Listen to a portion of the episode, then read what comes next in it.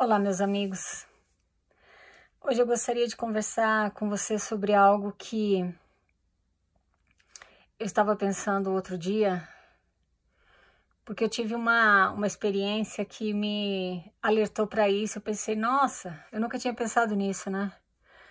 Mas quando você quando você frequenta a igreja, você escuta muito uh, essa coisa de evitar a aparência do mal. Você precisa tomar cuidado com a aparência do mal. Tudo bem.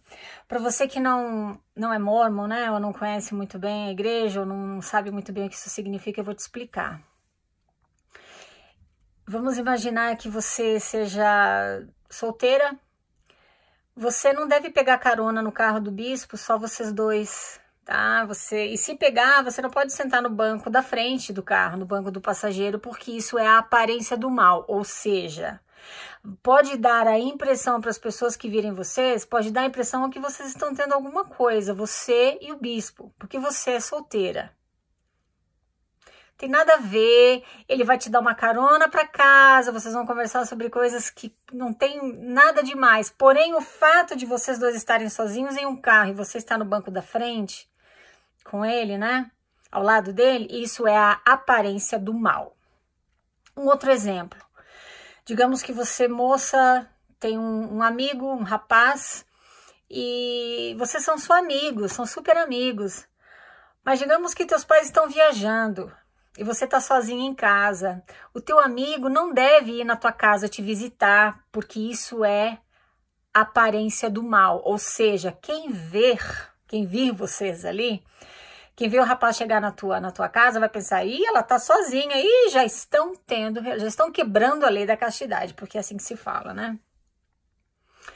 Essas coisas são a aparência do mal. Você, quando você for tirar fotos, né, dependendo do, do, do tipo da garrafa, do refrigerante que você tá tomando, precisa ver se não parece com cerveja, porque se você tirar foto e aquela, aquela aquela garrafa de refrigerante lembrar o, o, estilo de garrafa de cerveja, aquilo é a aparência do mal. Quem vê a foto pode pensar que você estava tomando cerveja. São coisas assim bem absurdas, tá? Que elas são só, presta, presta atenção no meu ponto aqui, elas são só aparentes, é a aparência do mal, ou seja, sempre que você fizer algo que pode resultar em má interpretação por parte de quem vê de fora, você deve evitar. Isso é a aparência do mal. Então eu escutava demais isso, demais na igreja. Ai, precisa evitar a aparência do mal, evitar a aparência do mal. Tá, tudo bem. Acontece que existe um grande perigo que ninguém se dá conta e que tem sido responsável por casos que, quando vêm à tona, chocam as pessoas. A aparência do bem. Agora eu já te expliquei o que é a aparência do mal. Você precisa entender o seguinte: quando se trata de aparência do mal, é só aparência. Não quer dizer que você e o bispo, né? Só porque você pegou uma carona com ele, vocês estão tendo um caso. Não é porque você e o teu amigo ficaram sozinhos em casa assistindo um filme ou batendo um papo, não quer dizer que vocês tiveram relação sexual. É tudo só aparente, tá? A aparência do bem é muito mais perigosa do que a aparência do mal. Porque ninguém te alerta contra a aparência do bem. Você adota ela para a tua vida com boa fé, com ingenuidade. E quando você vê, você entrou em grandes enrascadas, você agora tem problemas. A aparência do bem é tudo que parece bom, mas não é. Eu já falei para você aqui outras vezes que a igreja mormon ela te dá um certificado de quase que um certificado de garantia. Como assim? Tua filha tem que casar com um ex-missionário. É ou não é? O ex-missionário, aquele título, é como se fosse um certificado de garantia. Tem um rótulo. Esse aqui, por ele ser ex-missionário, ele é melhor que aquele rapaz da tua escola, porque ele serviu missão, o outro não. Então, esse aqui é melhor. Você precisa casar com um ex-missionário. Você precisa casar com um membro da igreja, porque ele é melhor do que o não membro. Ninguém fala assim, mas essa é a mensagem. Você, moça, quando você estiver procurando alguém para casar, você muito provavelmente vai buscar alguém dentro desse perfil. E você não vai se preocupar em conhecer muito bem, porque ele é um ex-missionário, porque ele tem uma recomendação para o templo, ele tem o selo de qualidade Mormons. E agora você você não precisa nem conhecê-lo direito. Teus líderes provavelmente não vão falar: Ó, oh, presta atenção, não sei não, hein? Você devia conhecê-lo melhor. Ninguém vai te falar isso porque ele é um ex-missionário já. Agora, aquele rapaz que não quer nem saber da igreja, que não. Imagina, não, é uma pessoa de uma vida comum, né? Aí você vai escutar da liderança: presta atenção, precisa conhecer esse rapaz. Ele não é nem membro da igreja. Existe uma, existe uma pressuposição de que os mormons são confiáveis, são mais confiáveis do que as pessoas de fora da igreja. Os líderes, como eles são homens chamados por Deus, você pode confiar totalmente. Você pode abrir teu coração com ele, você pode falar dos teus pecados para ele, tudo entre aspas, tá? Você pode falar dos teus pecados para ele, você pode confessar coisas para ele, se humilhar. Porque eles são homens chamados por Deus, eles têm a aparência do bem, porém é só aparência. Eu não estou dizendo com isso que todos eles são pessoas que não são do bem. Não é isso que eu estou dizendo. O que eu estou dizendo é que aquele selo de qualidade que eles recebem como membros da igreja, como líderes do sacerdócio, são só uh, rótulos colocados por homens dentro da comunidade. Agora eu vou te dar alguns exemplos. Você precisa tomar cuidado com a aparência do bem, porque talvez você seja brasileira e você conheceu um missionário americano lindo, querido, Poxa, ele é um missionário. É claro que ele é melhor do que aquele que não serviu missão. É claro que você pode confiar. Ele é um portador. De... Olha os rótulos dando a aparência do bem para você. Presta atenção. Ele é um missionário, ele tem uma recomendação para o templo. Ele nasceu na igreja. O pai dele é presidente da estaca nos Estados Unidos. Você não precisa conhecer o rapaz. Ele termina a missão, volta para o Brasil, vocês casam e você vem embora para os Estados Unidos. Agora ele começa a abusar de você fisicamente, ele começa a te bater. A tua vida é um inferno com ele. Acontece que você é imigrante aqui, ninguém acredita em você. Porque afinal de contas, a família inteira tem a aparência do bem, inclusive ele. Essa experiência é real. Eu conheço uma pessoa que passou por isso e ninguém acreditava nela.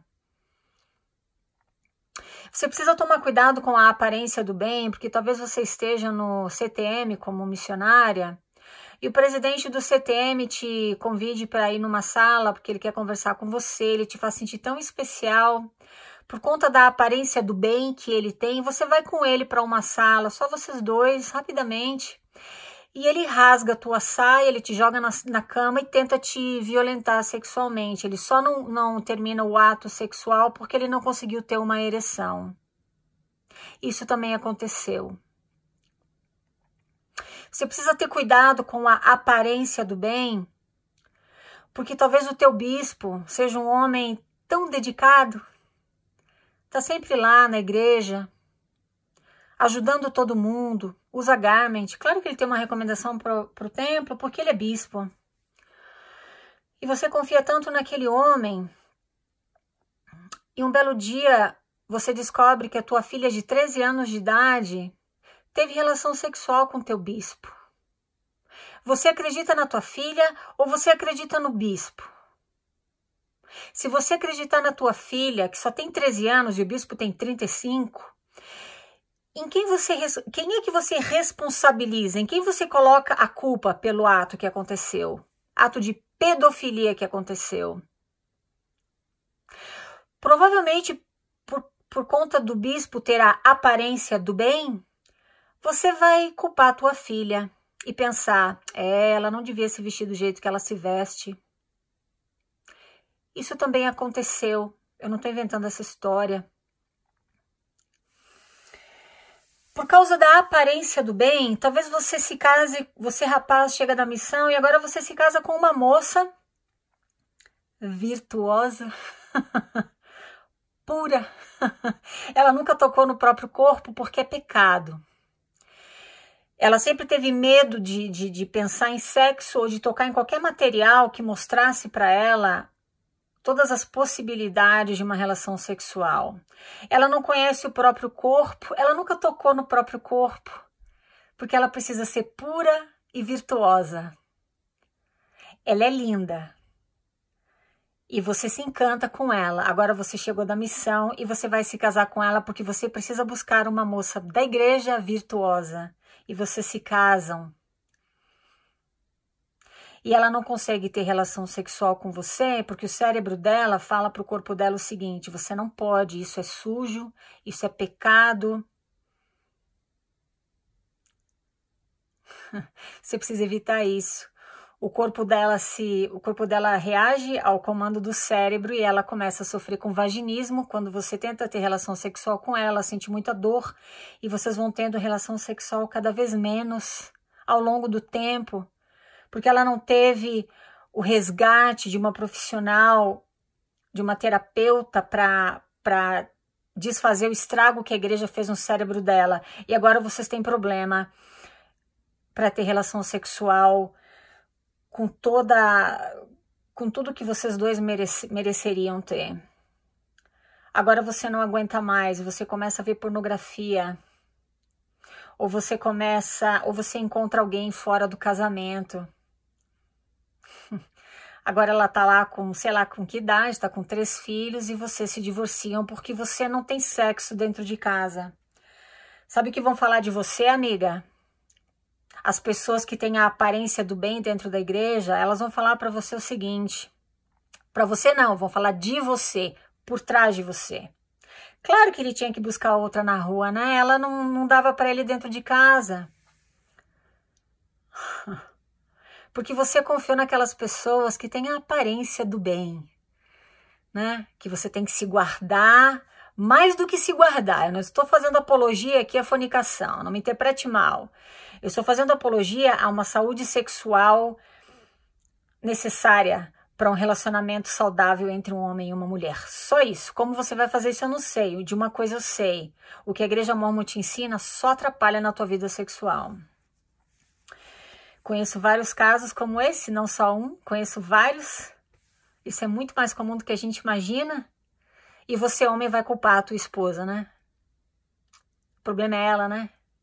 O problema é o que ensinaram para ela. Cuidado com a aparência do bem. Talvez você tenha um caso, você mulher tem um caso com um homem que foi presidente de estaca, que foi presidente de missão, que foi membro do Quórum dos 70. E vocês têm um caso. Só que agora, por alguma razão, você não quer mais. E você vem e confessa para o teu bispo. O teu bispo não vai acreditar em você. Porque aquele homem ao qual você está se referindo, ele tem a aparência do bem. E você é uma recém-conversa. Se batizou há dois anos atrás. Eles não vão acreditar em você. Eles vão acreditar no homem que tem a aparência do bem. Toma cuidado. A aparência do bem é só aparência. Nada daquilo é do bem. E ela tem o potencial de destruir a tua vida, literalmente falando. Volto já na sequência.